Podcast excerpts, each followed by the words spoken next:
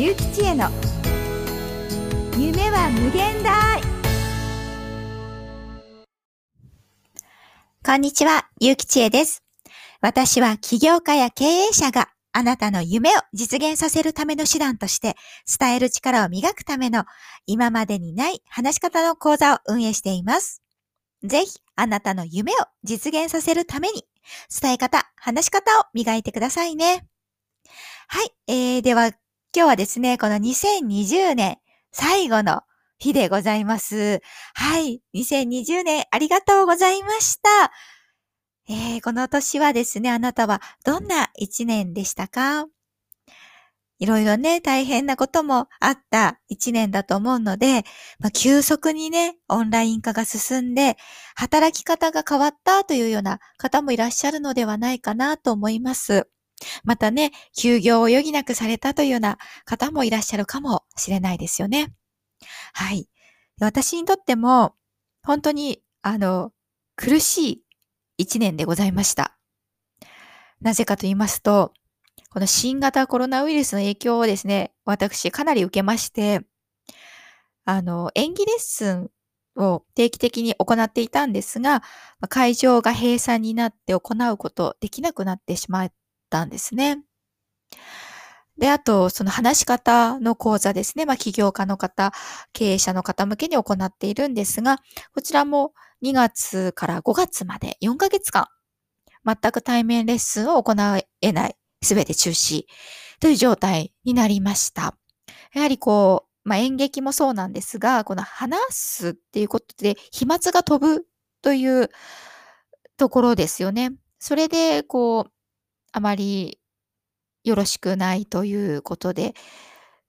なかなかこう、会場も使えなくなってしまったりというようなことになったんですね。で、そのためですね、あの、もうオンラインをとにかく取り入れようということで、私も、あの、受講生の方も本当にもう四苦八苦しながら、ズームをね、取り入れたりとか、あの、動画を取り入れたりというようなことを行ってきました。で、本当にあの、やはり話すっていうことは、オンラインでなんかややれるの？みたいなことも今まで言われていたんですよね。なんですが、それを躊躇してオンラインへ切り替えなかったとしたら今頃どうなっていたんだろうというふうに思います。確かにそのオンラインに切り替える対面でやっていたこと、対面と同じようにオンラインでできるとはやはり限らないし、実際に全く同じにはやはりならないですからね。で、そこに対してやっぱり本当に大丈夫なんだろうかという不安ありました。し、それで受講生の方が今までと同じような満足をしていただけるのだろうかということも考えましたし、でも、とにかくもうやるしかないと思い、これまでこう、私もパソコンとかね、そんな得意な人ではないし、まあ今まであんまりやってきたことがないんですよ。なので、あの、もう使い方もわからないこともそうでしたし、もう不安しかない、そんな状況でしたけども、とにかく突っ走ってやったっていう年ですね。で、それです。今年ね、この最後の日に、じゃあこの一年どうだったんだろうって振り返ってみて思うことは、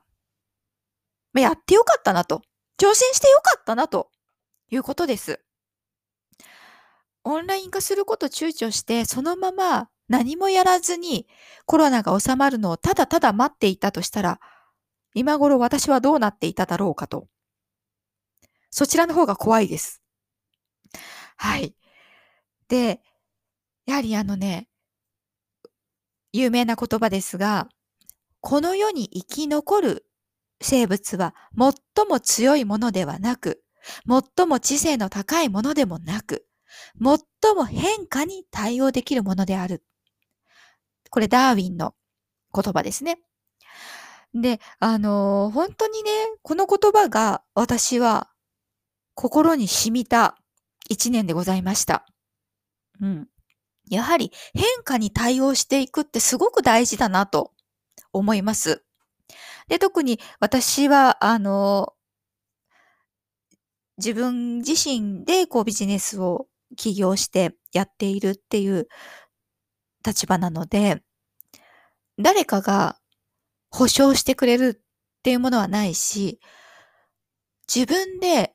やっていかない限り何も生まれないんですよね。まあ、起業家の皆さんってみ、あの、そうだと思いますし、まあ、経営者の方もですね、やはり今年いろんな苦労をされていた方って多いんじゃないかなと思います。で、そんな中、やはりこの変化に対応していくっていうことがどれほど大事なことなのかということをすごく感じた年でした。え、ですね。で、あなたはね、本当どんな変化があったでしょうか？ぜひね、あの、よかったら教えていただければなと思います。コメント欄ね、書いていただけたらとっても嬉しいです。では、今回は以上となります。お聞きいただきありがとうございました。私の配信気に入っていただけたらぜひ、プロフィール欄からフォローとメルマガの登録をお願いいたします。私はいつもあなたの夢を応援しています。